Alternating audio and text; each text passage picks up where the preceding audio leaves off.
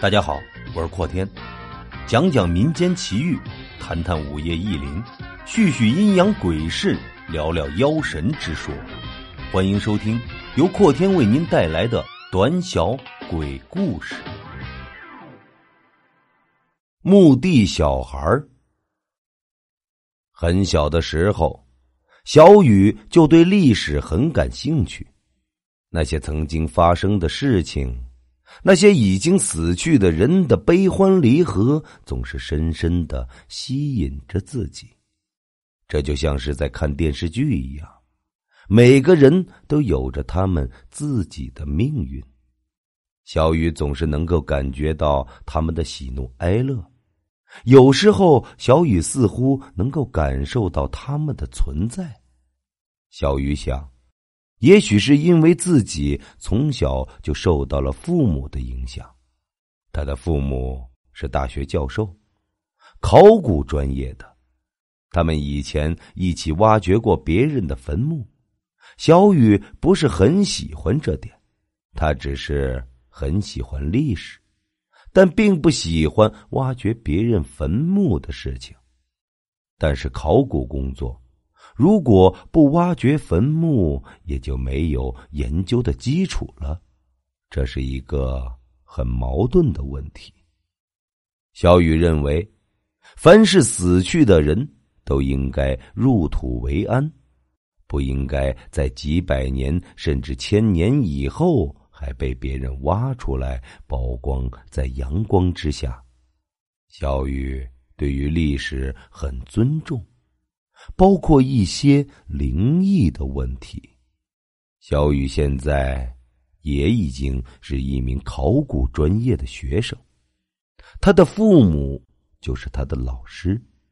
有一天，他接到母亲的电话，母亲很兴奋的说：“小雨，郊区发现了一座古墓，现在还没有被盗墓贼破坏，是你爸爸发现的，国家已经警戒起来。”我们明天就动身，你还没有参与过挖掘的工作，这是一次很好的机会。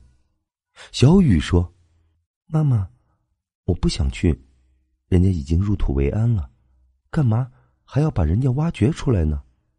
母亲不高兴的说：“你这孩子，怎么说话呢？明天一早你收拾一下，我还有事儿，就先不和你说了。”小雨虽然很不情愿，但是这的确是一个很难得的机会。最后，小雨还是决定跟着父母一起去看看。心存敬意的处理，还是不会让死者不安宁的。第二天一大早，小雨就收拾了一些东西。进入古墓可不是想象的那么简单。必须要充分的准备，这样才能进去。古代的人知道人都是贪婪的，也知道自己陪葬的东西多，害怕别人在自己死后以来来盗墓，于是就想尽了办法防止别人去盗墓。各种机关毒药，每一个都是要人命的，可谓是无所不用其极。小雨的父母是这方面的高手，已经参与过好几个大型坟墓的开发。小雨对这方面也有很多理论上的知识，虽然他不是很愿意去做这样的事情，但是想着这事是对人类发展有益的事情，也就带着敬畏之心，想要看看这些墓室到底是个什么样子。一大早。小雨就和父母来到了墓地，组织挖掘古墓。不像盗墓贼那样，他们可以正大光明的挖掘，可以先挖出一大块地方，来寻找具体的东西。而盗墓贼害怕被人发现，他们只会找一个隐蔽的地方，慢慢的挖出一条盗洞，进入里面盗取陪葬的物品。小雨一直都认为，父母的挖墓能力肯定比不上那些盗墓贼。同样是挖掘古墓，要得到里面的陪葬品，盗墓贼的工作可危险多了。对能力的要求也高很多。现在，挖掘的基础工作已经差不多完成了。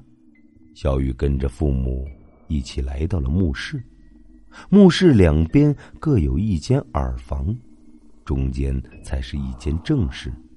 小雨的父母有些失望，这样的墓室结构太过简单了，应该不会是什么大的古墓，自然里面的陪葬品应该不会太多。这样的话，他们花费了这么长时间。这么多的人力，最后还是没有什么新的结果，这该让人多失望啊！小雨的父母虽然失望，但是既然都来了，还是应该进去看看。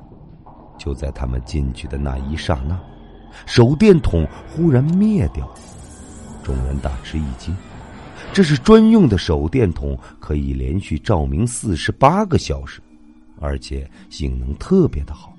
不会轻易的坏掉，更何况是几个手电筒一起坏掉，这是绝不可能的。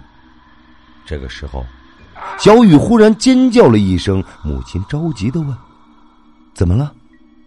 小雨说：“刚才有什么东西从我的腿边蹭过去了。”这句话一说，所有人都觉得一阵头皮发麻。在这个封闭的墓室里面，到底还有什么东西是活物呢？小雨脸色苍白，那东西很明显的蹭着自己的腿，快速的跑了过去。难道在这个封闭的墓室里面，还有什么动物？现在一片漆黑，什么都看不见，电筒不知道怎么了。就是不亮，全部都故障了，这让所有的人都陷入了恐慌中，太诡异了。他们自然的想到：难道这个墓室的主人知道有人想进来拿走自己的东西，他出来要显示一下自己的主权？还是小雨的父亲比较镇定？他说道：“大家不要慌。”可能是手电筒的质量不合格出现了问题，不用大惊小怪的。说完，果然还是有一点用。大家本来比较慌张，现在都安静了下来。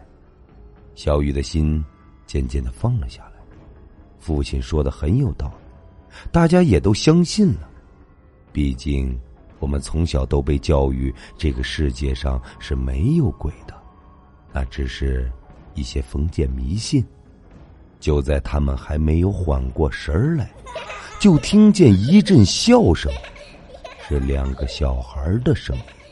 这笑声在空洞封闭的墓室里面显得异常的刺耳恐怖。小雨惊恐的说：“这，这是什么声音？好像是两个小孩。”话音刚落，手电筒就啪的一声亮了起来。整个墓室里面就像白昼一样，墓室的每一个角落都清晰可见。当他们看见眼前的一切，吓得尖叫起来。这个墓室虽然不大，但是里面挂满了字画。虽然过了很长时间，已经发黄损坏了一些，但是还是很具有考古价值的。墓室的四周。整齐的摆放着四排高高的架子，架子上面摆满了瓷器、金属等古物，每一件都是精美的艺术品。那时候，能有这样的手艺已经非常的难得了。让人觉得恐惧的是，在一处架子上端正的坐着一对童男童女，他们面带笑容，看上去栩栩如生。小雨倒吸了一口凉气，刚才蹭过自己腿的东西，不会就是这两个孩子吧？小雨大惊失色，他艰难的吞了吞口水。刚才听见的笑声，肯定也是这两个小孩发出来的。这两个孩子显然已经死了很长时间，身上的衣服都变得破破烂烂。这。不是活见鬼了吗？死了好几百年的人，竟然还能移动，还能发出笑声。这两个孩子是被人陪葬放在这里的，他们没有入土为安的机会，只能化为厉鬼在这里游荡。可怜的孩子，他们知道要被做成这样，是一个非常痛苦的过程。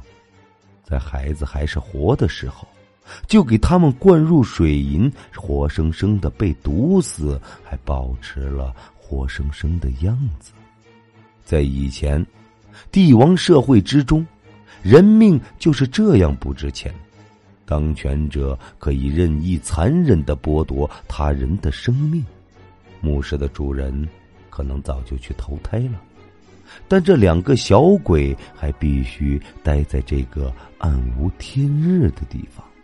小雨难过的说：“这两个孩子太可怜了，我们将孩子好好的安葬，让他们入土为安吧。”所有人都默默的点了点头。人们将所有的东西都抬了出去，将孩子安葬了。以后的研究工作也非常的顺利。小雨有时候似乎还能听见那两个孩子咯咯的笑声。